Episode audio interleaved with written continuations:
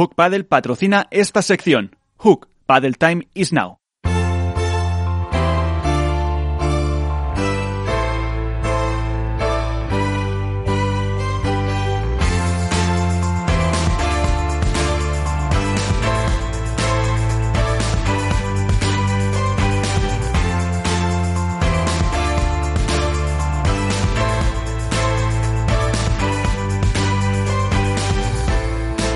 Pues eh, vamos con el debate, vamos con la tertulia, vamos con el análisis. Eh, ¿Por dónde empezamos, eh, Nacho?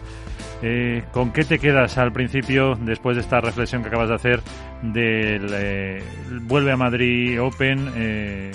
¿Cómo lo vistes y qué te quedas? ¿Qué te ha dejado algo más en la retina para debatir? Bueno, yo me, bueno, quiero empezar por los ganadores, porque bueno, eh, LeBron y Galán han demostrado que son, sin ninguna discusión, la pareja más en forma. Eh, antes y después de este dichoso COVID-19 eh, han, han, peleado por los títulos y aquí además en, Madrid Arena han conseguido dos títulos consecutivos. Se está hablando mucho de que las condiciones de la pista les favorecen. Eh, recordemos que, bueno, aparte de la altitud de Madrid, tienen no pueden poner aire acondicionado dentro del recinto, con lo cual eleva mucho la temperatura y eso hace que la pelota esté muchísimo más viva y salga mucho más.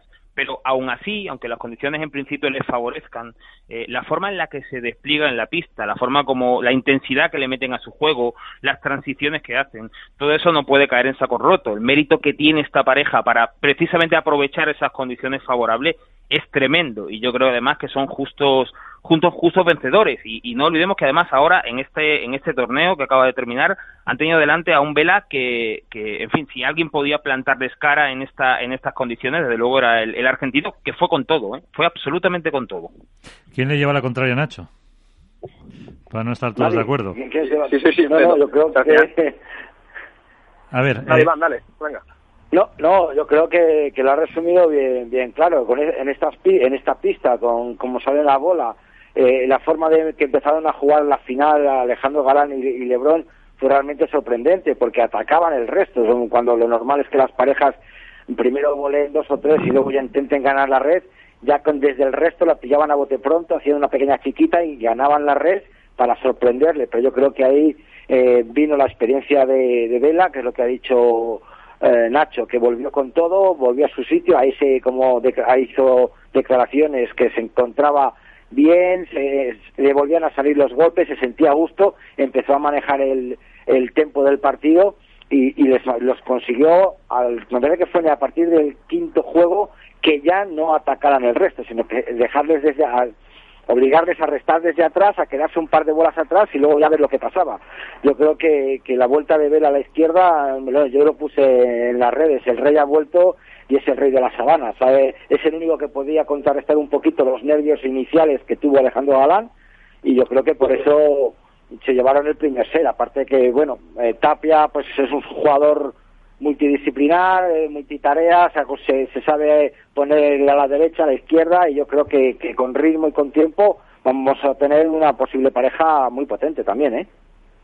Alberto. Al final yo, yo, yo lo que creo es que va un poco la línea de lo que dice Nacho, ¿no? O sea, Ale, Lebron y Galán lo que proponen es un cambio de paradigma del pádel actual. O sea, es un pádel diferente que nadie es capaz de ejecutar y que solo ellos son capaces de plasmar en la pista. Es decir, la agresividad en cualquier faceta, no exenta de una capacidad brutal para defender, porque las bolas que defienden ganan Lebron, quizá más Lebron porque asume un poco ese perfil de quedarse más atrás, eh, hace que tengan un juego que ahora mismo parece eh, inquebrantable.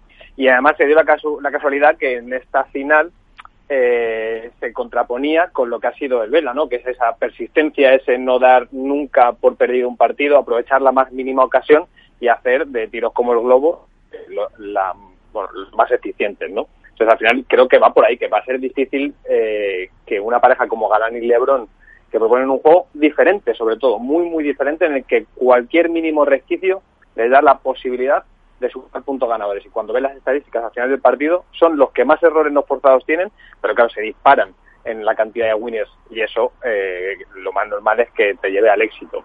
Veremos si, cuando, si en algún momento de la temporada eh, se dejan hacer eventos a puerta cerrada si cambia la ubicación de la pista y se vuelve una pista más lenta, donde la bola pique menos, que como decía Nacho, si también pueden llevar a cabo ese juego, porque eso eh, es un juego también que conlleva muchos riesgos. Entonces, pero vamos, si se mantienen las circunstancias de ahora mismo, me parece complicado que alguien les meta mano, la verdad. Álvaro. Bueno, yo sobre todo, eh, más allá de lo que habéis dicho, eh, para mí, eh, yo, vamos, yo quisiera poner foco sobre todo en los, subcampeones, en los dos cuadros. lo primero en Vela, que en, el revés en su posición estuvo enorme, y de hecho ha sido el único que hasta ahora le ha podido hacer un set en contra a los poderosos Galán y Lebrón.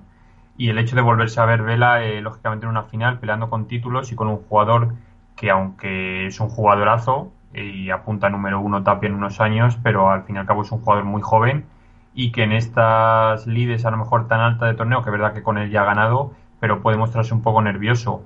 Y aún así eh, jugaron, yo creo que salvo el segundo set que se vinieron demasiado abajo, eh, jugaron muy bien. Y luego en chicas, sobre todo, poner foco en él y Patti, que volvían a una final y volvían a pelear por un título después de mucho tiempo fuera o de mucho tiempo sin, sin poder estar los domingos y que creo que, jugaron también bastante bien hasta que por lo menos a Eli el físico le aguantó porque cuando eh, Bea empezó a crecer en físico y Martita con, sus tiros y con sus bajadas de pared, ahí ya el partido se acabó. Pero sobre todo yo aplaudir a los subcampeones en este caso del, torneo en los dos cuadros.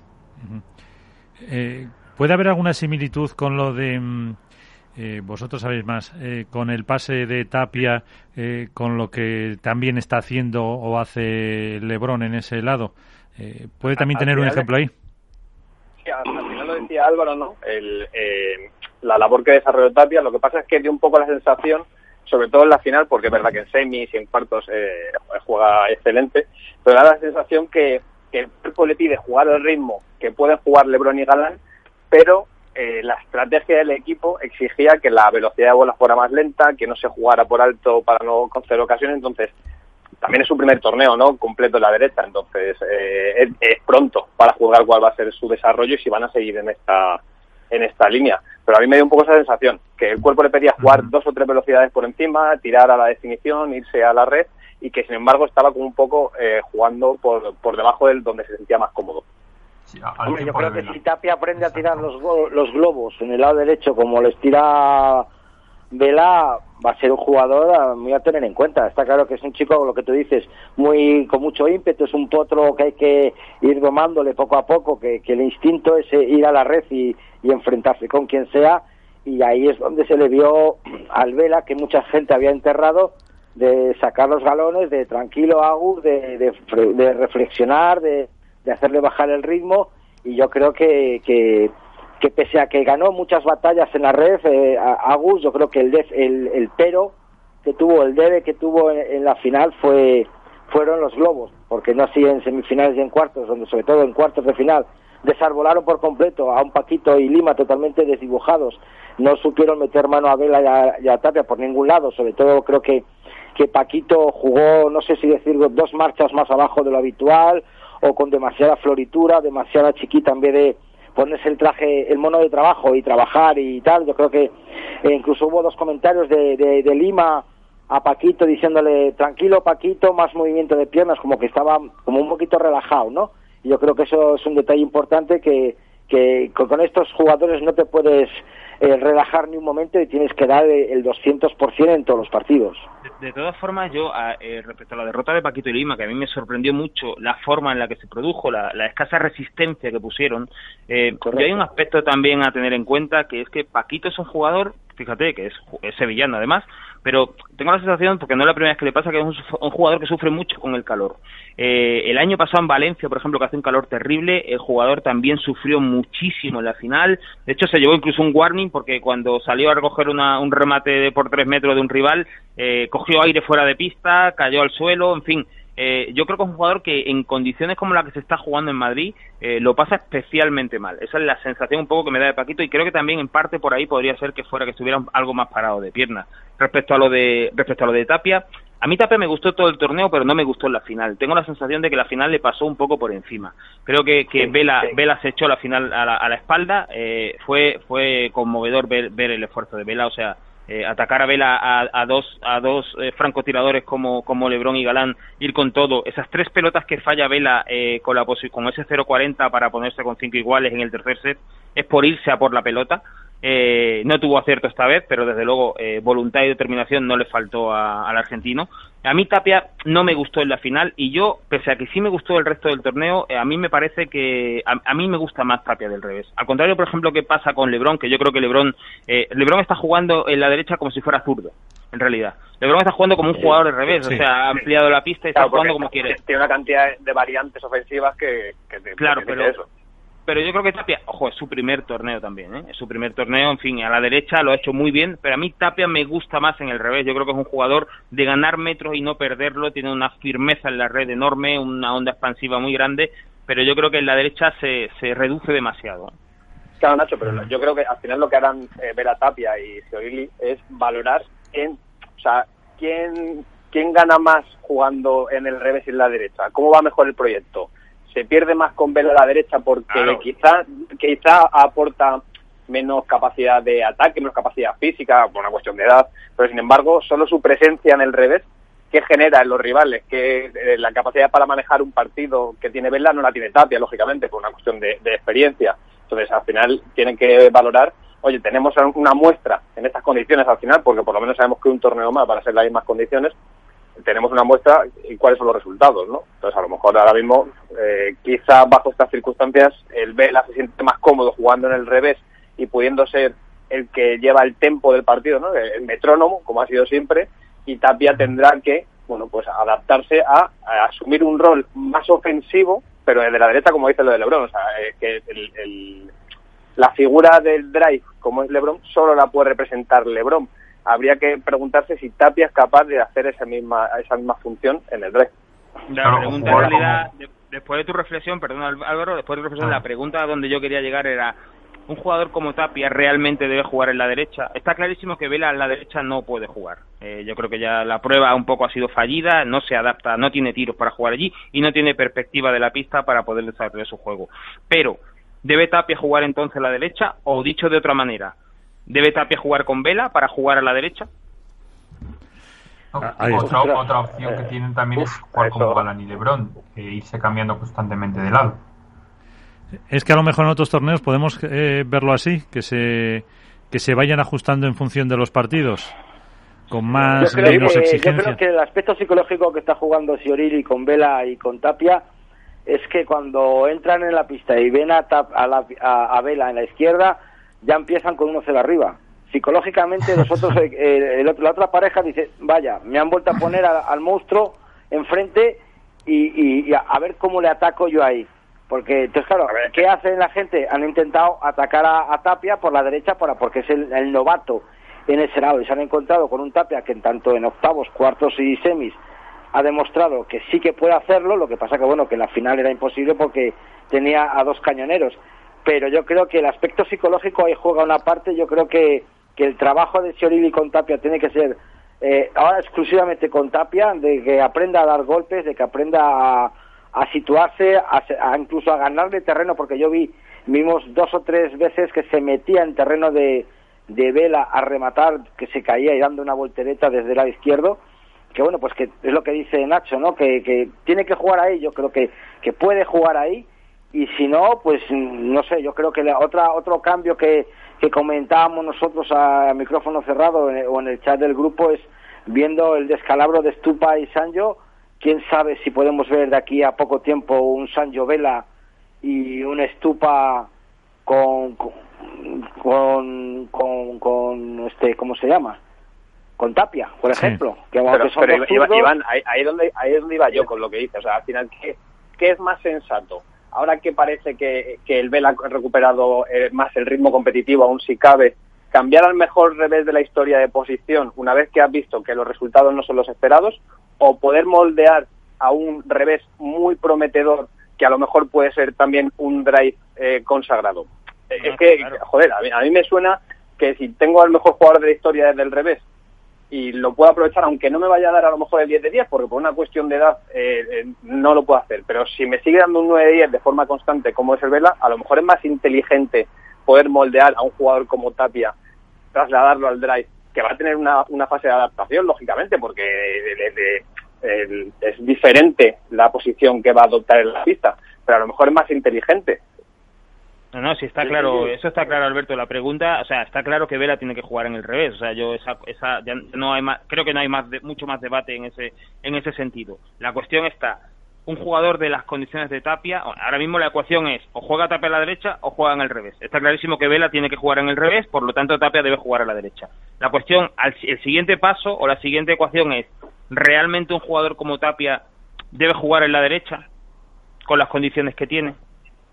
Pero, de Lebron, pero, de Lebron no nos lo planteamos. Quiero decir, ha sido capaz de. Es verdad que en su día también jugaba en el drive, pero ha sido capaz de hacer, como tú dices, desde el drive una posición tan ofensiva que nadie discute. Acuérdate en su día que se planteaba cuando Paquito y él empezaron a jugar, quién va a jugar en el revés, si es, si es mejor LeBron porque es un jugador más ofensivo, quizá Paquito se tiene que reciclar a la derecha, y la realidad es que fue el propio LeBron con el desarrollo de la posición que hacía y como ha reinventado la figura del drive, que hoy en día nadie se plantea que LeBron sea un jugador de derecha y que sea el mejor jugador de derecha probablemente del circuito. Entonces, a lo mejor ese es el camino que es una cuestión de tiempo. Lleva, porque LeBron lleva ya casi dos años jugando a la derecha, con Paquito claro, jugando a la derecha y ahora tal. O sea, ha habido un periodo de acoplamiento y ahora está en su pleno apogeo y está demostrando que es un gran jugador de, de derecha y que puede hacer mucho daño. Vamos a dar un tiempo a Tapia, vamos a darle el siguiente torneo, incluso más tiempo, y quién sabe de aquí a seis meses, o quizás si les vemos en el máster final, ojalá que lo haya en diciembre, vemos a un Tapia totalmente distinto y que se puede dar face to face con, con Lebron en la derecha. Está claro, el tiempo también hace su trabajo.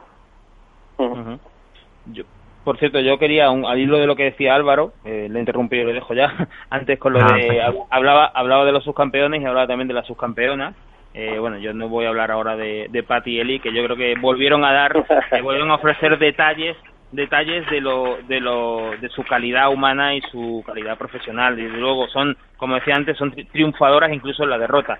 Pero bueno, sí quería hablar un poco de, Beita González, de la malagueña. Yo creo que con 18 años, eh, jugar la final de la manera en la que la afrontó desde la primera pelota, eh, en fin, yo creo que tiene mérito. La chica se equivocó en ocasiones, falló de alguna manera, pero siempre lo hizo por exceso, nunca por defecto. No se le, no, no, no acusó el momento ni el escenario, no se le encogió el brazo, eh, pidió siempre sitio, incluso atropelló a veces a Martita por querer llegar a demasiadas bolas, pero siempre fue todo por exceso y la verdad es que habla mucho de, del carácter y la naturalidad con la que se despliega eh, Bea González. La verdad que para mí, a mí me parece que fue una, una actuación muy, muy, muy prometedora de cara a todo lo que viene después, claro.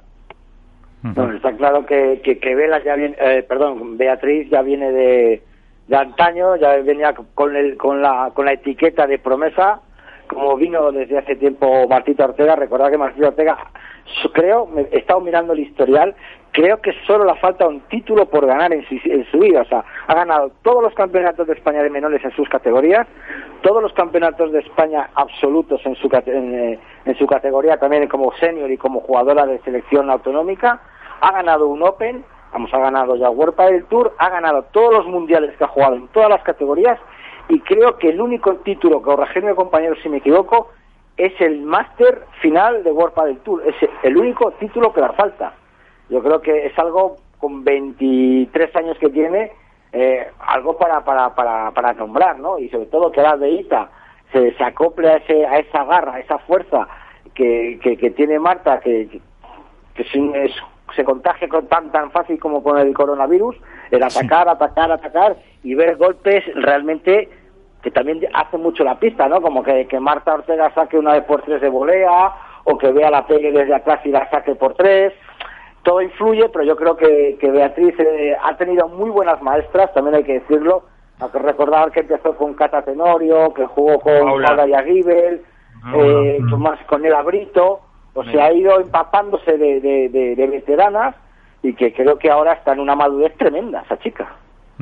Sí, al, final ha sido la consagración ¿no? de lo que de lo que se esperaba, que era de su generación probablemente el mayor talento, el que estaba llamado a llegar antes por lo menos, y, y es que Bea es un poco el mix de las virtudes de muchas jugadoras, ¿no? Y que parece que va a ser eh, la punta de lanza, junto con Martita, que es un pelín más mayor, de lo que va a ser, de lo que está haciendo el pádel nuevo femenino, ¿no? Un pádel, Ariana, Y Ariana, perdón, sí, sí. Que es un pádel mucho más, eh, muy físico, muy ofensivo, que se abarca muchas pistas, entonces eh, esto creo que le viene muy bien para nunca, no creo que nunca haya dudado de sus capacidades, pero para demostrarse a sí misma que está en el buen camino y que los resultados llegan con la determinación que demuestra la pista. Lo que decía Nacho, que al final para mí es lo más importante la final, o sea, la, personalidad con la que asume un partido tan determinante no está al alcance de todos, y eso es de, de alguien que es diferente al resto. Sí, es verdad, pero también eh, en ese sentido, Nacho, que tú la conoces, tiene que estar un poco eh, con los pies en el suelo de que a lo mejor, bueno, tampoco sabemos cuántas pruebas va a haber, pero que este año, pues a lo mejor no, consiguen otra final, que, que tienen bueno, pero pero Bea, Beita no es no es una chica que, que fíjate, corre, más su juego y su progresión y las expectativas que hay en torno a ella que ella misma. No es una jugadora que, que en ese sentido tenga tenga tanta prisa, a pesar de que ya, fíjate, con 18 años hablamos ya de una campeona de World del Tour ella y no, lo, no, es un postureo en realidad ella es así porque además lo la, han, la han educado así. Ella para que entendáis un poco el tipo de jugadora que es eh, a diferencia por ejemplo de otras por ejemplo Marta Ortega ha sido la estrella indiscutible de su generación ha arrasado en todos los en todas las competiciones de menores en las que ha jugado. Vea por ejemplo eh, jugó casi todas las competiciones de menores una categoría por encima de su edad. Vea aprendió antes a perder que a ganar. Se enfocó mucho en su aprendizaje en su fase de formación etcétera. Eh, quiero decir que de alguna manera no es una jugadora que, que tenga la prisa, evidentemente ya esté ahí, y esto además, este título puede ser eh, pasar esa pequeñita eh, barrera, pero que es decisiva de convertir a una muy buena jugadora en alguien que aspira a ganar eh, los títulos o meterse en la pelea, ¿no? Pero en ese sentido no hay demasiado riesgo con Beita porque es una jugadora que, que, fíjate, termina el partido y lo primero que hace en sus declaraciones es acordarse de sus rivales. Quiero decir, es 18 años, una mucha, mucha, mucha naturalidad y de momento no tiene demasiada demasiada pompa alrededor. Una última. yo creo que en eso. Es, Alberto, te iba a decir una última reflexión que, que enseguida te, dejamos. Que tienes que. Cuenta. No, que, yo estoy muy de acuerdo con Nacho y sobre todo una que creo que la figura de Marta Ortega le viene muy bien a Bea. Porque como decía, eh, Martita era la, máxima figura de su generación y, al final tiene cuatro años más, nada más. Y probablemente sea un referente, vaya a ser un referente en muchas etapas de, de desarrollo de Bea y tenerla al lado le, va a venir, le va a venir muy bien para esa madurez deportiva, de, porque no es lo mismo al final estar en la élite que alcanzar el éxito. Eh, es, algo normal y le pasa a muchos deportistas. Y tener una figura al lado como la de Marta, que también lo ha simplificado como algo muy normal y que ha convivido con ello, probablemente ayude mucho a Bea a asumir que es algo normal y que, y que llegará más veces. Y cuando no llegue no pasa, no pasa nada al final. El último apunte, Nacho, y despedimos a Alberto. No quiero dejar pasar la oportunidad de poner en valor eh, el torneo que han hecho Sofía Araujo, la portuguesa, y Virginia Riera, que yo creo que, han hecho una, han brindado una actuación memorable. Es una pareja que viene haciendo las cosas muy bien, que viene un poco en la sombra y que está preparada para darle un susto a más de, a más de una de las parejas de las grandes. ¿eh? Pues Alberto Bote, de Padre Golprés, eh, muchísimas gracias. Hasta el próximo programa. Abrazo a todos. Eso es. Eh, eh, lo que sí me gustaría antes de tener em, algún eh, protagonista, el hablar que lo decía también antes eh, Nacho, o, también lo ha apuntado incluso eh, Iván, eh, alguna decepción que en categoría masculina no sé si viene personificada por Stupa y por Sani Gutiérrez, que daban la sorpresa negativa muy prontito. ¿Cómo lo, lo habéis visto? Álvaro, por ejemplo. Bueno, yo más que, aparte de lo de, de lo de Stupa, eh, lo que ha comentado antes Iván también quizá, a ver, no es decepción porque, porque no hicieron mal torneo, pero sobre todo em, la, la, forma de, de, jugar o de perder en este caso en cuartos de, Paquito Navarro, que no estuvo todo lo enchufado quizá en el partido que debiera. Eh, y luego también, en el, también en cuartos de final quizá eh, Juan Tello, que yo creo que al final en, la última parte del partido, ya viendo que el partido lógicamente estaba cuesta arriba ante Galán y Lebrón, yo le vi ciertas caras, la actitud un poco eh, como dejándose llevar, todo lo contrario que Chingoto, que quizá peleó bastante más, o por lo menos lo intentó y le puso actitud. A Tello yo le veía cabizbajo cada vez que salía de pista, y quizá por ahí la actitud le falló un poco. Y luego también, eh, lógicamente, eh, bueno, la sorpresa de, de, perder de Javi Yuri en primera ronda y también eh, la derrota una más de, Juan Imieres y, Javi Garrido que todavía no han terminado quizás esta pareja de, encontrar ese punto de enchufarse y de, y de entrar en, competición como vamos por la calidad que atesoran los dos jugadores. Pues eh, ahí podemos hacer una comparativa también como a ver, eh, cuidado con lo que voy a decir, ¿eh? que Juan también es siempre un jugador de revés y, y le cuesta jugar a la derecha? ¿A quién? ¿A quién? A, Juan. A Juan y ah. siempre, siempre todos lo hemos conocido jugando a la izquierda con, con Pablo Lima, que fue cuando mejor rendimiento ha tenido. Luego se pasó a la derecha para jugar con Juan Martín y no salió. Luego jugó a la derecha también con Lamperti y ahí bueno, pero por ejemplo, a la derecha. Yo creo que es un jugador también muy muy muy de revés, que cuando juega al revés es cuando se siente más cómodo. Sí, pero Iván, por ejemplo, a ver, no es comparable lógicamente Javier Garrido con, Galán, pero con Galán ganó torneo jugando a la derecha. Sí, efectivamente, sí, sí, sí, pero bueno, que, no me refiero que, que a tener dos, dos explosiones, por decirlo de alguna manera, de ganar con Galán, que ganó en Valladolid, me parece, el, 2017, y ganar otros torneos, pero que es un jugador, hombre, a ver, también, como si te digo, Vela también jugó ganando la, ganó en Madrid el año pasado jugando a la derecha. O sea, tienen sus pequeñas explosiones, pero en el fondo yo le veo mucho más jugador de revés que de derecha. Yo creo que el problema de Juan iba más por el lado físico, creo. Creo que ha tenido dos años muy malos con lesiones, dos o tres años muy malos, y yo creo que va un poco y yo creo que va un poco por ahí. A un jugador ya que es veterano ese tipo de, de incidencia física le, le cuesta mucho luego remontarlo la verdad. Y más ahora en un en un circuito que se juega a una velocidad de vértigo encima además ahora en superficies en las que no hay respiro ninguno yo creo que puede venir un poco más eso por ahí Juani tiene un conocimiento del juego que puede jugar y además ya lleva años jugando en la derecha y es un, es un arquitecto del juego, vamos, no, no, tengo duda de eso, lo que pasa es que yo creo que le falla un poco el físico. De jugar en la derecha, de jugar en la izquierda, llevamos un rato hablando sobre nuestro siguiente protagonista, don Fernando Velasteguín, ¿qué tal? Muy buenas noches. Hola, buenas noches, ¿cómo les va? Muy bien, eh, aquí estamos debatiendo sobre tu posición, fíjate, lo que das que hablar. Ah, si, en la derecha, si en el revés. Eh, Iván eh, de Contrapared dice, que el mejor Vela ha vuelto. ¿Qué dice Vela? No, lo que pasa que si comparábamos cómo había jugado los últimos dos torneos al Daray, es fácil que me digan que vuelvo a la, eh, que tengo que volver al revés. Eh, lo más importante es haber tenido otra vez las sensaciones de ser un jugador competitivo. Eh, lo de la decisión de la derecha el año pasado fue por porque eh, lo de la lesión del tendón me había dejado muy tocado, no solamente físicamente, sino mentalmente. Era la segunda lesión grave en dos años. No sabía cómo iba a responder mi físico a la vuelta y yo sabía que del lado del drive y con las condiciones de juego que tenía Tapia, eh, podíamos ser una pareja competitiva y mi físico podía ir aguantando.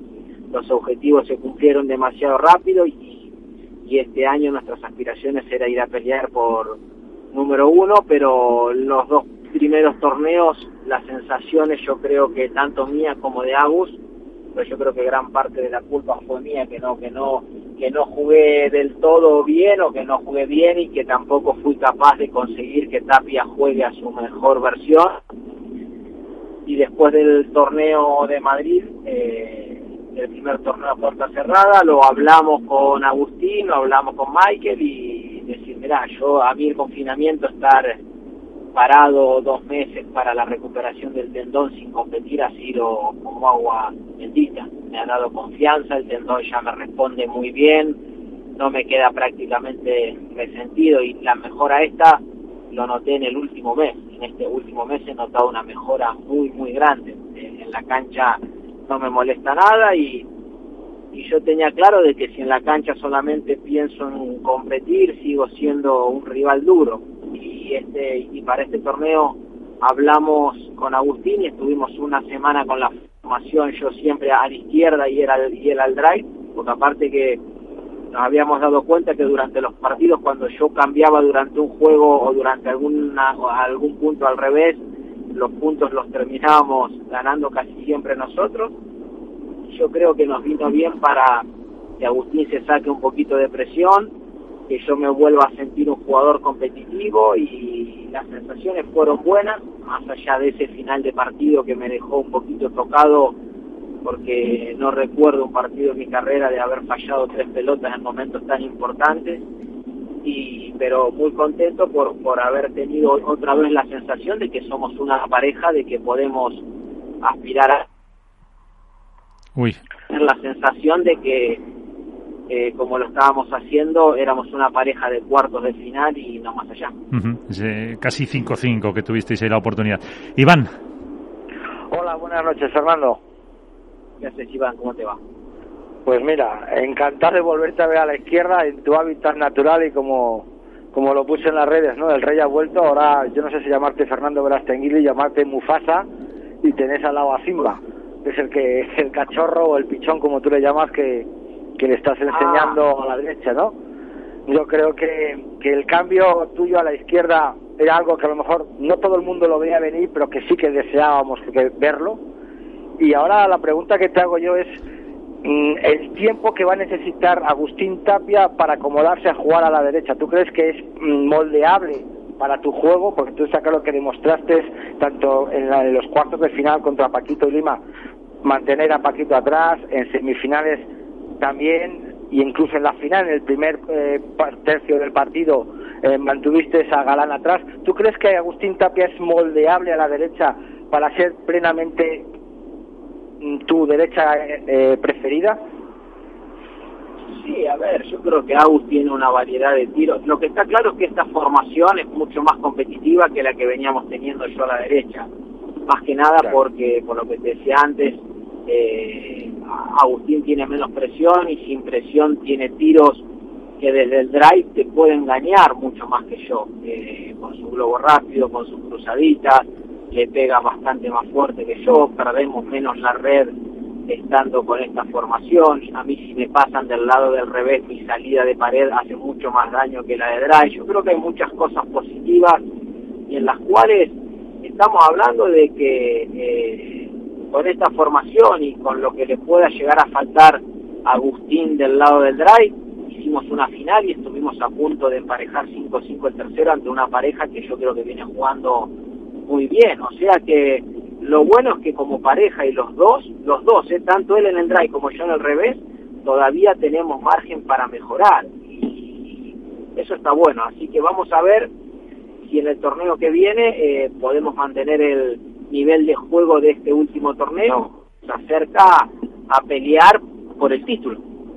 Hombre, Fernando, también te voy a recordar una cosa. Tú cambiaste de, jugar, de compañero hace tiempo porque habías perdido las ganas de ganar yo creo que en este torneo las ganas de ganar te hicieron perder ese 0.40 que yo me tiraba de los pelos. Digo, ¿qué está haciendo Fernando que se está tirando por un precipicio? O sea, te han vuelto otra vez las ganas de ganar al jugar a la izquierda. Sí, por eso mismo volví, porque de verdad... A ver, Fernando, que va en el coche y le y perdemos, la perdemos la comunicación. Eh, vamos a intentar Fernando, ¿estás por ahí? Que te hemos perdido un momento. Pues eh, no. Esto Se ha metido en el túnel. Esto es yo creo que, es significativo, ¿no? O sea, él, él, dejó, como que dice, a Pablo Lima porque se sentía que no tenían, no, no habían perdido las, la motivación de ganar y tal. Y de repente verle a la izquierda, ver los torneos que ha hecho, o el, torneazo que se ha hecho, los partidos que se ha hecho, y sobre todo ese 0-40 que todo el mundo tenía firmado ya en la, en la porra, que nos jugábamos el 5-5, que íbamos a, al tiebreak. Y ver esas tres bolas perdidas, yo creo que es el reconocimiento de que tiene ganas de volver a ganar otra vez. Eso es eh, lo que, y lo que sí parece eh, que ya lo de Vela en su sitio es una es una realidad, y una eh, continuidad, quería decir. Hombre, yo creo que sí, yo creo que es estado, es estado habitual, es como lo he dicho yo, Mufasa y Simba ahí otra vez de nuevo, en el cotarro, controlando las hienas, controlando la sabana y decir, a ver, que tiene, el que venga tiene que pasar primero por la derecha de tape, luego por mis globos y mis volcaditas a la derecha. Yo creo que es algo muy importante ahora para, para, los, para el nuevo torneo que tenemos en agosto. Sí, eh, pues eh, un segundito que tenemos eh, a Vela para casi despedirlo. Fernando, cosas de la cobertura, ¿estás por ahí? Ah, no, no, pues no se corta. Así que, pues eh, nada, luego eh, hablaremos con él porque iba una, una cena esta noche y se ha, y se ha cortado la comunicación. Eh, pues ahora buscamos otro, otro protagonista. Em, ¿Con qué te quedas tú de lo que ha dicho Nacho? Bueno, yo eh, imagino que le habrá dado mil vueltas a, esas tres pelotas, a ese 0-40 en el, en el décimo juego del partido, sobre todo la primera, que yo creo que es la que, la que entre comillas, más se podría reprochar él, porque fue una pelota que, él resta en, en, paralelo de chiquita y consigue que bote, le bota los pies a Lebron y luego se lanza como una centella por la pelota y falla la volea yo creo que le habrá dado muchas vueltas, pero la verdad es que yo creo que lo mejor pues que lo mejor, bueno, sí, sí. no, que a ver si si nos responde él, si le ha dado muchas eh, eh, muchas vueltas. Vamos a intentarlo, eh, Fernando. Sí, acá estoy otra vez. Decía decía Nacho de Padelazo que se le has dado muchas vueltas a ese casi 5-5. Sí, ayer, el, no, ayer no, el, el, domingo al lunes no dormí nada. ¿Para qué te voy a mentir? No dormí. estuve con los chicos llegué a Barcelona, agarré el coche, le cargué la bicicleta y me fui al pueblo donde está mi familia y, y cenamos con los nenes, se acostaron, se durmió mi señora y yo no dormí prácticamente de la calentura. No, no de la calentura, sino de la, de la mala decisión en, dos de las tres pelotas, porque cuando íbamos 0.40, digo, tenía muy claro a dónde iba a restar, tenía muy claro lo que iba a hacer y, y quiero cambiar la mano porque esa era una volea que si la voleaba rápido al medio quizás los pasaba, pero quise hacer cambio de mano a última hora y la tiré bastante afuera. La, del globo paralelo no me la no me la reprocho porque era una jugada que la, la tenía pensada, porque yo sé que cuando me encierran ahí Juan Lebrón se, te suele pegar mucho y tira un globo rápido paralelo que durante varios pasajes del partido había conseguido pasarlo y la y la del 30-40 que conseguimos ganar la red porque justo una derecha mía toca la faja eh, cuando tira el globo a una bandeja paralela porque estoy en una posición un poco incómoda para tirarle una bandeja fuerte a Galán y cuando pega en la verja yo estaba como que la visualizaba de que me le iban a jugar un poquito más abajo a la bola. Y tenía la tenía la pala muy muy baja. Y cuando veo que sale alta tenía el mismo ímpetu porque yo tenía claro que me iban a jugar al drive. Y lo que pasa es que me la jugaron un poquito más alta que yo creo que Juan Lebrón no la quiso tirar tan alta porque como que se la saca encima y ahí la tiro afuera. Eh, y el domingo te, te puedo asegurar que a la noche no dormí ayer hice siesta y ya después a la tarde estaba estaba más tranquilo y, y bueno pero eh, estoy contento porque hemos vuelto a ser competitivos y como te decía antes, eh, yo sé que con el juego sagrado de adentro y juego cada partido como si no hubiera ganado nunca nada y el físico ya me ha, me ha dejado competir bien, eh, yo sé que, que voy a seguir dando dolores de cabeza, o sea que estoy contento. una, una última cuestión, Álvaro. Nada, yo más que pregunta es eh, felicitar a Vela eh, por el gran torneo que, ha hecho, eh, por vencer a Lima y a Paquito, que no es tarea lógicamente fácil, por vencer también a, una pareja que es como vosotros, un veterano y un joven, el sábado como Silingo y Dineno, que Dineno jugó todo el torneo a las mil maravillas. Tuvisteis que remontar y fue un partido duro. Y sobre todo por conseguir hacerle un set a Galán y Lebrón, que tampoco es tarea fácil. Y por el hecho de no demostrarte a ti, pero sí a mucha gente que pensaba que no íbamos a volver a, a ver a Vela en una final el hecho de que puede volver a una final y puede competir de, tú a tú con ahora mismo una pareja que está intratable. Pues ahí está la, reflexión que te han eh, dejado, Fernando. Ah, ganas de ganar que han Yo, yo me tengo fe. Eh, yo el día, yo lo digo siempre, el día que considere que no esté para ganar y, y que no siente ese juego interior es cuando no juego más. Y tengo muy claro el deporte, incluso como la vida misma, el deporte es muy desagradecido porque eh, yo en ningún momento llegué a pensar de que ya no estaba más, de que ya era el final. Eh, yo me veo que todavía puedo estar dando guerra y, y estoy muy contento porque en este último mes ese tendón que el año pasado me dio me dio una lesión muy grave en el torneo de Buenos Aires y que lo venía arrastrando y que yo sinceramente no sabía cómo iba a estar para, para este año o si el tendón de jugar iba a peor y lo bueno es que ha ido cada vez a mejor yo sé que ahora estoy para, para pelear, para pelear a quien sea y de revés, al revés me siento física, mentalmente como para pelear. Y tengo que jugar en canchas rapidísimas como la de Madrid voy a jugar, si tengo que jugar en canchas lentas voy a jugar. Y me, y me iré acomodando a lo, a lo que me toca enfrentar porque tanto mi tanto mi cuerpo como mi corazón y mi cabeza me piden que siga siendo muy competitivo. ¿Se les puede ganar a Galán y Lebron? Yo creo que sí. Llevamos tres torneos, lo ha, lo ha conseguido Paquito encima en el primero y yo creo que el que piense que no se le puede ganar... En esta pista de Madrid me refiero. Eh, sí, claro que sí. Eh, son los jugadores que están jugando a un nivel muy, muy bueno, que esta pista les puede venir bien, pero son los jugadores de que si la pista es más lenta, Juan Lebron y Ale, se las van a traer exactamente igual porque le pegan fuertísimo a la pelota, porque ahora estamos todos con que sí, eh, estamos jugando en las mismas condiciones, tres torneos, hace calor, hay altura, porque como no prenden el aire acondicionado, hace un calor impresionante. Y la, y la pelota vuela. Pero si vas a jugar a un torneo donde haya aire acondicionado, que la traen igual, porque le pegan fuertísimo a la pelota. Yo creo que es una virtud de ellos.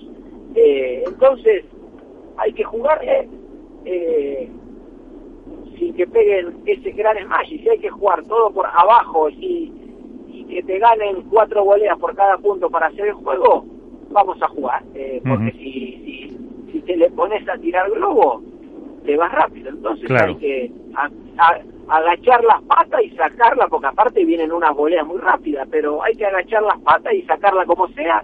Y si te dan una posibilidad, hay que aprovecharla. Pues eh, con eso nos quedamos. Eh, Fernando Velasteguín, muchísimas gracias por atendernos y hasta otro día. Nos, eh, vemos ahí. Muchísimas gracias a ustedes. Les mando un saludo grande. Un abrazo. Pues eh, ahí está eh, lo que nos ha contado eh, Fernando, Nacho, Álvaro.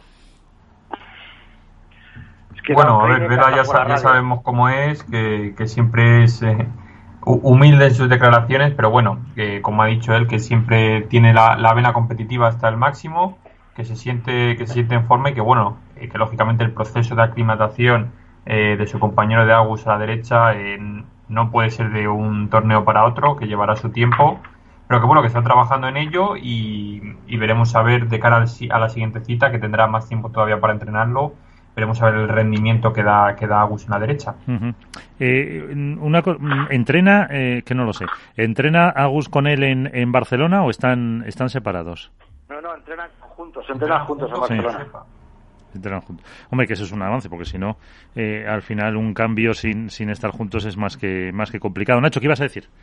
No, yo, yo creo que la, aparte de esas tres horas que me imaginaba un poco lo que ha contestado, de que se habrá torturado durante toda el, desde todo el fin de semana eh, por, por perder la oportunidad, más que nada, aunque fue, yo creo que para, creo que cuando repose un poco el partido, creo que, que estoy casi seguro que las conclusiones que, positivas que sacará es uno, eh, casi todo lo que ocurrió en el partido, lo bueno que ocurrió en el partido para sus expediciones, pasaron por sus manos. Yo creo que en ese sentido, eh, al final también pasó lo malo, pero lo bueno yo creo que pasaron por sus manos. Y dos, sobre todo, para mí el mayor triunfo de Vela en el partido fue, eh, por momentos, domar el juego conseguir que se jugase a la velocidad que él quería. Yo creo que eso frente a una pareja como LeBron y Galán, tal y como están jugando, creo que en sí mismo es un triunfo que abre muchas puertas de cara al futuro.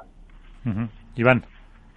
Sí, yo me quedo con, con lo que ha dicho Nacho, ¿no? También lo que dice Vela, que, que el sentirse otra vez jugador, claro lo que ha dicho, volverme a sentir competitivo a la izquierda. O sea, parece que, que ganar a la derecha, que lo ha hecho y lo ha demostrado, eh, no, no, no, le, no le servía. Él quería jugar en su hábitat natural, el decir, yo soy de, de la jugador de izquierda y, y, lo que me he quedado con las ganas de que me respondiera, ¿no? El que le han vuelto otra vez las ganas de, de ganar que parece mentira esas tres bolas que, que el ímpetu que parecía Tapia en vez de Vela, que tenía esas bolas de, querer cerrar el partido, de querer ganar, pegar un chillido, decir, aquí estamos 5-5, volvemos a empezar.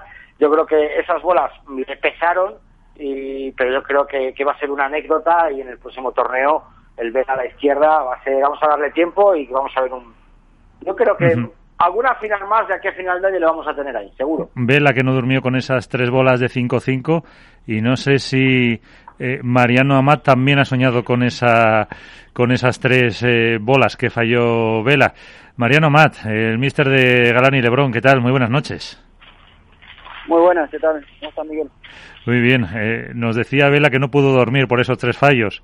No sé qué, qué sentías tú en el banquillo cuando viste ese nada 40. Pues la verdad que estaba como en un limbo ahí. Eh, ya estaba, ya había dejado la libreta y bueno, decía lo que Dios quiera y, y bueno, por suerte se dio. Cabela se, se castigará porque es un tío hiper exigente, pero no hay que olvidarse que la otra, lo que duró el partido, no sé, hora 40 tal, hubo impresionante como siempre, ¿no?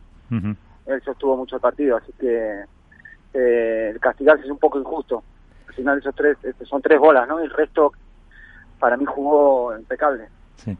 Eh, Cecilia Reiter ponía eh, Mariano Mat, el líder silencioso de, de, ahora mismo de la competición. ¿Cómo lo ves? Entiendo que lo decía por mí, pero bueno, no, o sea, en esto de la comunicación y tal, no a través de medios y, y tal, no, no estoy en mi sitio. No, no estoy en mi sitio con, confortable, digamos. Así que me cuesta. Bueno, pues no sé si te van a, sacar ahora un poco de tu sitio. Eh, contrapared, Iván Hernández. Ahí tienes al, oh. entrenador de los líderes. Hola Mariano, muy buenas noches. Muy buenas, ¿qué tal? Bueno, pues primero felicidades, ¿no? Eh, lo segundo, yo quería preguntarte dos cositas. Si te sorprendió ver desde el principio del torneo a, a ver a la izquierda y si eso a, a a Mariano, os hizo cambiar algo la estrategia de cara a la final, porque lo hemos comentado aquí en el micrófono, que los tres, cuatro primeros juegos de, de tus chicos, eh, lo normal es recibir el resto, golpear dos veces o tres una, una, o un globo, pero les diste tú la instrucción esa de atacar al resto con una chiquita para ganar la red desde el primer momento. O sea, esas son las preguntas. ¿Te sorprendió lo de Vela? ¿Fueron instrucciones tuyas? el nuevo PAD 3.0. A ver, vamos, vamos a intentar por partes. Eh, lo de Vela no me sorprendió. De hecho, el torneo anterior les, comenté, no sé si a los chicos o para mí, si Vela se pasa al revés, eh, ojo, porque lo puede hacer muy bien, porque defiende muy bien, porque tira bien el globo y es importante, eh, porque juega mejor, eh, pero en el revés, y Tapia puede jugar de los lados, porque con Juan Martín, eh, jugando en el revés, tenía un juego que en este tipo de pista también va muy bien, sacan muy bien y volean muy bien, entonces ya te condiciona mucho el punto al principio. Entonces todas esas cosas, que lo hace muy bien en el revés, porque lleva muchos años, eh, yo lo veía un poco eh, por ese lado, ¿no? Decía, si se pasase al revés, cuidado. Entonces más o menos en la mente lo tenía. Y luego lo del otro del juego es que la verdad que sí que tenemos eh, ciertas precauciones a través de los videoanálisis y tal de, por dónde juegan mejor y por dónde son más peligrosos y por dónde hay que iniciar las jugadas y tal, todas esas cosas está estudiado, pero también eh, tratamos de centrar más en lo que hacemos nosotros bien, ¿no? que, creo que, que estos chicos pueden tienen una gran variedad de, un repertorio de golpes y pueden hacer tantas cosas que al final, eh, sin desmerecer a nadie, a nadie lo que hay que intentar es que ellos impongan su juego. No sé si me explico. ¿Me expliqué o no? A ver, Iván, ¿te ha convencido o no te ha convencido? No, se, ha explicado perfectamente, pero me refiero que, a mí me sorprendió que, que, atacaran el, el, saque y que, y que luego, no sé, como que vi un poquito enredado en una tela de araña a Galán con, con Vela, porque quieras o no, pues enfrentarse a Vela a la izquierda no es lo mismo que enfrentarse a Vela a la derecha. Yo creo que a lo mejor eh, Galán sí que se vio un poquito enmarañado en esa guerra de globos paralelos, globos a su lado izquierdo, que, que bueno, que dentro de lo que cabe luego supo solventar, ¿no? Pero que le viste un poquito así a, Alejandro. No, yo creo que a medida que iba pasando el partido empezó a hacerse más dueño de ese cruzado eh, empezó a colocar mejor los globos y a manejar un poco más. Y, y después es que tuvimos, también hemos tenido muchas opciones eh, que no concretamos y, al revés, ¿no? En el, segundo set fue mucho más rodado, las, las que tuvimos las hicimos bien y, y en el en el primer set al final esto es así, ¿no? Te, te rompen, te hacen un punto, te rompen el punto de oro, te, te quiebran y después es que es muy difícil, tienes que jugar muy bien y para volver a, a quebrar, ¿no? Y, y es difícil porque como verán, si sacás bien y si las primeras voleas las haces con peso, ya te, te condiciona mucho el resto del punto. Es difícil volver a nivelar, y más con gente así que volea también, que para mí está la diferencia, no más que la pegada es cómo volean. Ahí está el, el kit de la cuestión. Y en el tercer set, al final hubo esos cuatro, creo que son cuatro puntos de oro y que gestionamos uno mejor y el, el último del, del, del 5-4 que casi me da un 5P, pero bueno, al final se, se, se, cerró se cerró bien. Nacho. Eh, sí, eh, hola Mariano, eh, enhorabuena. Gracias, Nacho. Eh, yo quería preguntarte por una, por una cuestión, verás, eh, en estos dos torneos hemos visto, bueno, sobre todo en redes sociales, a muchos aficionados comentar que si las pistas son tienen unas condiciones excesivamente favorables para el juego de, Galán y Lebrón, eh, y parece como que queda en un segundo plano el hecho de que lleváis eh, dos torneos perdiendo eh, solamente creo que dos sets, eh, eh, habéis hecho en ese torneo 6-3, 6-2 a Chingotitello, 6-1, 6-2 a una pareja como Maxi como Mati. En fin, de alguna manera es como si no tuviera tanto mérito, como si aquello fuera una cuestión de pegarle a la pelota que ya vuelve sola. Eh, de alguna manera, a ti en lo particular, eh, representando un poco a la academia, a M3, eh, ¿te molesta un poco eso, ese que se quite un poco el mérito a, al trabajo que hacéis? Porque va mucho más allá de la simple pegada. Yo creo que no, eh, de hecho en, en Marbella que es una pista que en teoría no nos no nos favorece porque es más lenta, si fuese con el mismo criterio. Eh, ellos casi pierden en semi, sí que es verdad, y- pero lo, lo sacan y lo luchan y les sale esa raza que tienen, porque para mí son, ah, más que todos son dos campeones que, que saben lo que es ganar y no les tiembla eso. Entonces, en la final tuvimos eh, 2-0, creo que era 2-0 y dos bolas para 3-0 y saque Ujú. y, y se nos va, pero ya para mí es un tema ya de rodaje, ¿no? De- a- ya estamos más rodados, eh, se entienden mejor, tenemos más jugadas, eh, hacemos, hacemos más cosas que antes y o con más finura y más claridad, y son un poquito, se, se entienden, se leen antes, eh, pero estos esos segundos que ellos tienen que antes no tenían de, de velocidad mental, porque se van conociendo, les hace ser mejores. Yo creo que en esta pista, eh, yo, para mí, como ellos, hay muy pocos que voleen, que es una, una, una, una virtud, que hay que volear así, ¿eh? Y hay que jugar así de fondo con tanta velocidad y, achicar la pista para adelante. O sea, sí que les beneficia la pista, pero también hay que poder hacerlo, ¿no? Es, eso es lo que, no muchos pueden hacer eso. Entonces, Y, para mí es una fortaleza de, de- de una, una habilidad de los chicos que hay que potenciar, pero nada más. Y, que, y Miguel, si me permite hacer una última pregunta por mi parte, eh, estamos viendo a, a, a Lebron eh, muy diferente al Lebron de, de la temporada pasada, mucho más enfocado en el juego, también se está jugando sin público, lógicamente, pero bueno, mucho más enfocado en el juego, mucho más metido en lo que la pareja necesita, no solamente a nivel táctico, sino también a nivel emocional, eh, muy, muy contenido en muchos aspectos. Eso, aparte del propio jugador, de quién es mérito, quién tiene un poco la, la culpa, entre comillas, de que, de que LeBron se haya centrado tantísimo. A ver, yo, yo creo que es un trabajo mucho de, de tiempo, no de años. Está más maduro, eh, está en otra etapa de la vida, está, yo creo que está contento, está mm, contenido por todo el grupo, por, todo el grupo tanto de la academia, con como su psicólogo, su preparador físico, todo, todo ese grupo que lo rodea, que rodea a cada jugador, y, está feliz. Entonces, Lebron contento, feliz y es, un espectáculo. Es un, un jugador diferente, no capaz de ser eh, cualquier cosa.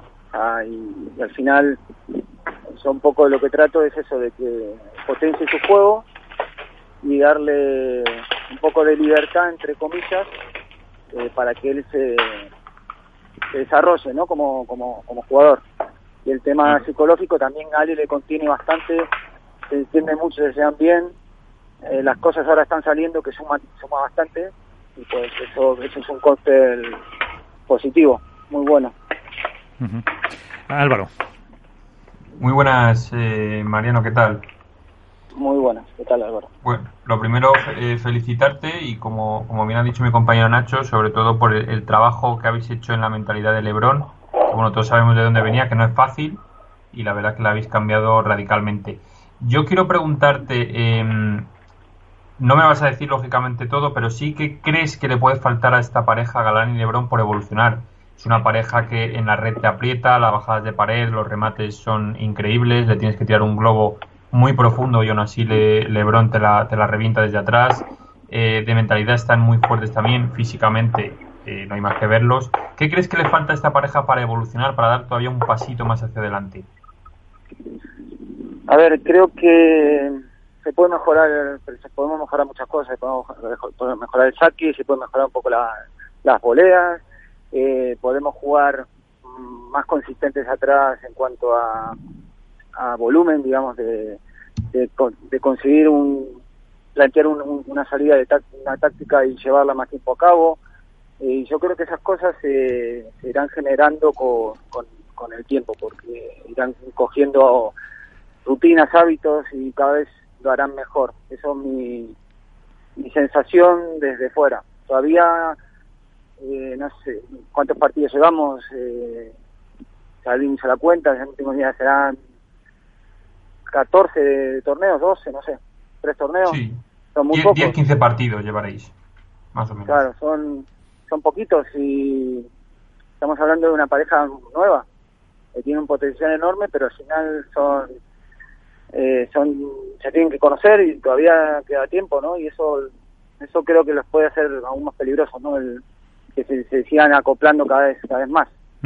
Eh, me, eh, le preguntaba a Vela hace un momento, Mariano, eh, cómo se ganaba a, a, Galán y a Lebrón en esta pista de Madrid y dice, desde luego, dice, aunque tenga que estar con, no sé, la expresión que ha dicho, bueno, todo el rato eh, doblado, dice, no se les puede jugar por alto, dice, hay que jugarles bajo, bajo, bajo, dice, porque por alto te matan, pero claro, evidentemente eh, es una cosa que vosotros también me imagino que sabes que os van a atacar por ahí que tendréis que trabajar. Sí, y por eso te decía antes, lo que podemos mejorar es eso, ¿no? El saque, las primeras boleas, eso se puede, se puede seguir mejorando, hay imagen. Y nada, y yo de vela no me sigo nada porque creo que, que ha estado, me acuerdo de Mienes, Mienes Lima en su época, que, arrancaron súper bien, le empezaban ganando y después lo dio vuelta a Vela. O sea que cada vez que entro ahí yo entro con el cuchillo porque porque es un tipo súper peligroso y sabe, sabe mucho de pádel. Así que nada, por nuestro lado, a seguir trabajando en lo que tenemos, queda un torneo más ahí y bueno, a tratar de aprovecharlo al máximo. Iván, te dejo la última para Mariano. Eh, a ver, Mariano, eh, has comentado el tema de la pista, el tema de la volea, eh, el tema del smash. Yo creo que, que poco más hay que pueda que pueda que podamos rebatir, ¿no? ¿Tú crees que ahora mismo Juan Lebrón con el tiempo que ha pasado con Paquito y con el tiempo que está pasando ahora con, con vosotros, eh, ¿puede ser eh, la mejor derecha del circuito? Y yo creo que por, por condiciones eh, es, el mejor, sí, para mí sí. Actualmente es que tiene todo. Defiende muy bien, tiene unos cambios terribles de, de, de velocidad, porque no solo juega fuerte, sino que también eh, con la misma pelota se tira una chiquita perfecta o se saca un globo de, cualquier lado. Eh, es que tiene unas variantes que si el tipo está centrado y, feliz, eh, es muy difícil es muy difícil jugarle. Entra muy bien de atrás para adelante, que antes igual no lo hacía tanto y ahora lo hace mucho más. Entonces se convierte en un jugador peligrosísimo, no, no tiene muchos puntos débiles, la verdad. Es muy completo. Es muy, muy completo. El líder de la pareja, el líder silencioso, el líder de Lebron Galán, es su mister desde la Academia M3. Mariano Amat, eh, muchísimas gracias por estar con nosotros, sobre todo en enhorabuena y que dentro de poquito te podamos eh, volver a felicitar también. Bueno, muchísimas gracias, ojalá, y bueno, vamos a trabajar para, para eso. Un, abrazo, Mariano. Saludos y abrazos. Un abrazo. Pues eh, ahí está el eh, mister de los eh, grandes campeones de las dos pruebas de Madrid a puerta cerrada y cómo se nota también ahí, Nacho, y lo, lo apuntabas con la pregunta tuya, el trabajo psicológico con, con Lebron, que incluso era el que tranquilizaba él a Ale Galán en algunos momentos del juego. Sí, bueno, es, verdad que la pareja tiene, se reparte mucho entre los dos jugadores, se reparten un poco ese rol. En Marbella, por ejemplo, durante muchos momentos fue Ale Galán quien de alguna manera eh, sostenía a Lebron en algunas fases del juego. Quiero decir que, que se lo reparten bien, pero es verdad que en los últimos dos torneos, igual por ahí por algunos nervios de Alejandro y tal, hemos visto a, Juan Lebron muy, muy, muy, eh, muy responsable, muy comprometido con esa parte invisible, ¿no? De, de los partidos la verdad es que es, mm, eh, es verdad lo que dice Mariano, se le nota muchísimo más, más maduro, más comedido, también estamos jugando sin público, quieres que no, esa conexión con el público muchas veces altera a los jugadores, pero, pero desde luego el chico está enfocado en el juego y, para mí, desde luego, está siendo figura indiscutible, vamos. Eh, Álvaro, tú también cómo, cómo lo ves. Eh, y mm, hacemos un apunte que yo creo que no se nos ha quedado antes sobre las eh, chicas y ya, y ya cerramos la, la tertulia.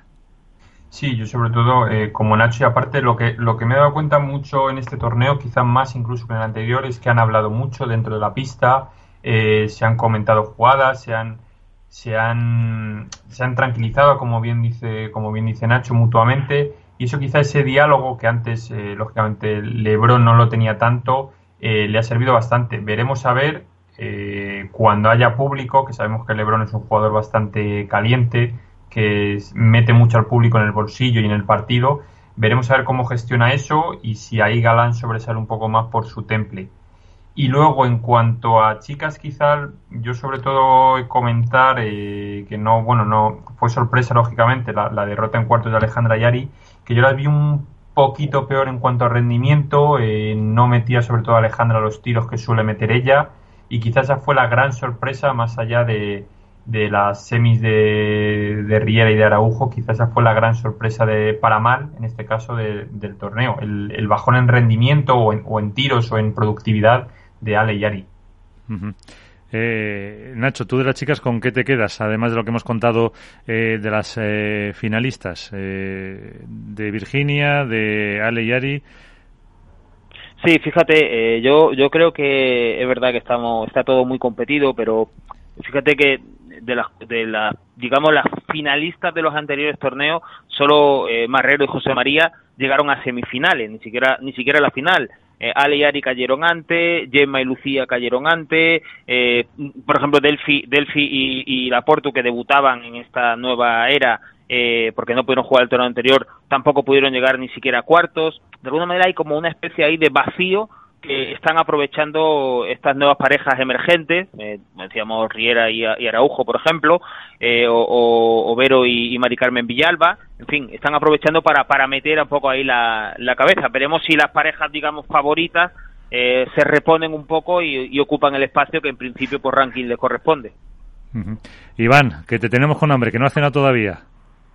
Sí, no, a ver, yo de las chicas, eh, la verdad que me quedo sobre todo con la con el partido de, de, de Bea, la, para mí debacle, por así porque hay que decirlo, ¿no? Que, que jugadoras como Alejandro Salazar y Ari Sánchez no lleguen mínimo a semifinales o final es un batacazo. Yo creo que, no sé, no, me encantaría poder haber visto el partido entero porque solo vimos un poquito de, de del resumen o poco pudimos ver. Eh, el mal juego que tuvo Ari o las sensaciones que tuvo Alejandra, de los golpes que no eran buenos eh, yo creo que la, el, el, deporte femenino está evolucionando de tal manera que, que, es lo que hemos dicho, ¿no? Son tres torneos, tres campeonas distintas, o sea que es que es muy a analizar. Eh, las Salayeto que todavía no han encontrado su puesto, por cierto, eh, creo que nadie del programa acertó la porra, tanto en chicas como, nadie. como en chicos. Es cierto nadie, todo, absoluta, absolutamente nadie, hasta Miguel San Martín está bajando en eso. Es algo, Un es algo desastre. eso sí que me preocupa. Un desastre. que, que, eh, vamos a ver si para porque hicimos creo que en, en, el grupo hicimos otra porra también para para la final y creo que también, no sé si nadie acertó hubo uno Alberto se acercó Bote, un Bote poquito se quedó, se quedó un poquito cerca se, se, se quedó a, a, poquito yo creo que no, la verdad es que cada día sabemos menos de pádel porque porque no aceptamos mm. ni ni los campeones hombre eso es lo bonito espero que Eso es lo bonito, la, la, la, la variedad. ¿no? Espero que para el próximo torneo, que ya tenemos dos semanas, estamos viendo ya que muchos jugadores, algunos están yendo de vacaciones, están yendo a la playa, están yendo a, a, sitios a descansar, otros van a querer aprovechar eh, para ponerse más a tono. Y me encantaría destacar, por ejemplo, el juego de Chingoto y Tello, sobre todo el, hemos visto, han publicado el World Padel Tour los mejores puntos del torneo y el punto, el mejor punto del torneo se lo asignan a Chingoto y Tello. Yo creo que Chingoto es un jugador que todavía no tiene tope, no tiene tope. Yo creo que, fíjate lo que voy a decir, igual hasta Tello le está frenando la evolución, porque lo que ha dicho Alberto al principio, vamos, Álvaro, ha sido las caritas que puso Tello al final no, no eran de, de, de agrado de nadie. Y yo creo que, que Chingoto, con, tú imagínate, o vuelvo a plantear lo mismo, Chingoto a la derecha, Vela a la digo, Tapia a la izquierda y Sánchez a la derecha con Vela a la izquierda. Yo creo que ahí tenéis un cambio de parejas eh, totalmente brutal. Lo, lo apuntamos, Iván. El Se van jugando, jugando al fantasy del padel, Iván. sí, bueno, hay que jugar al fantasy y hay que proponer, hay que proponer cosas que luego que me, que me escuche, que me escuche, ¿no? Sí. El tema es, está bien, está es intentar buscar la pareja perfecta que, que todos, quieras o no, después de 16 años con Juan Martín y Vela, seguimos buscando, ¿no? La pareja perfecta. Uh -huh. eh, y yo a Nacho, si no tiene otro apunte que hacer, le voy a preguntar por una pareja que no hemos nombrado casi, que no sé cómo se puede calificar su actuación en el último torneo, eh, que es la de Marta y Paula. Marrero y Paulita. Eso es. Bueno, eh, nos comentó Marrero que en el pasado torneo tuvo algunos problemas físicos. No sé si parecía que estaba recuperado ya para, para este. Yo las he visto eh, flojas, las he visto bastante flojas. Han tenido muchos problemas durante todo el torneo. Eh, comenzaron ya en octavos y tuvieron y ganaron en el tercer set a Sandra Hernández y a Tomás Ricardo. Uh -huh. En el tercer set 7-5, que no no es porque no lo hicieran bien. Sus rivales, la verdad que es una pareja, esa pareja te puede dar un susto en cualquier momento, pero no, no, no se las ve de todas formas con el potencial ese que se anunciaban. Eh, Marrero fichó a José María para eh, añadirle más filo y más empuje a su juego y, y, yo creo que Paula está un poco apocada en ese sentido, no acaba de soltarse del todo, está muy centrada en labores eh, defensivas, muy retrasada en el juego, pero ni acaba de soltarse para, para atacar bien como ella, para imponer sus tiros, ni tampoco consigue abrirle juego a, a Marrero en la pista. Yo creo que todavía les queda un poco de tiempo para acoplarse. ¿Algún apunte sobre estas? Pues yo, Todo dicho, la palabra de Nacho es palabra de Dios. Sí vi, perdona, Iván. No, no, eh, sí, sí, di Álvaro. Ah, nada, sí, que yo vi, yo es verdad que eh, quizá extrapolándolo al, al, dueto Alejandra y Ari, igual vi a Paula desconectada, igual que Ari, eh, no terminaba, como bien dice Nacho, de, de esos eh, golpes más ofensivos que tiene ella, terminar de, de, sacarlos o cuando los sacaba no, no acertaba todo lo que suele. Es verdad que, que ganaron, como bien dice, a, Sandra y a, y a, Tamara, pero en el, en el segundo set les pararon un revolcón, un 6-2, que quizá es demasiado amplio para la calidad y el ranking que tienen Marta y Paula.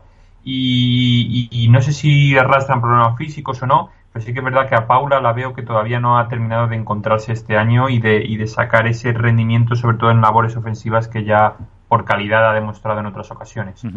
Pues eh, con eso nos vamos a quedar. Vamos a ir eh, poniendo punto y final a la tertulia de estos padel de este programa, de este martes. Así que, pues, eh, muchísimas gracias a Nacho García desde Málaga. Eh, Padelazo, ¿qué tal? Eh, pues hasta la próxima. Un placer como siempre, un abrazo a todos. Iván Hernández, desde Valladolid, eh, contra Playa, te dejamos eh, cenar. Pues muchísimas gracias a todos y, y, veremos a ver la semana que viene, que no tenemos padre, a ver qué, qué podemos preparar para, para todos nuestros Eso. oyentes. Un abrazo para todos. Un abrazo, Álvaro López, padre de Spain, aquí en Madrid también. Muchísimas gracias.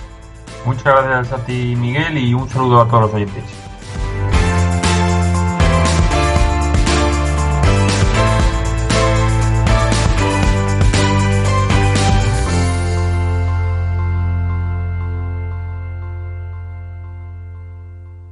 Hook Paddle ha patrocinado esta sección. Hook Paddle Time is now.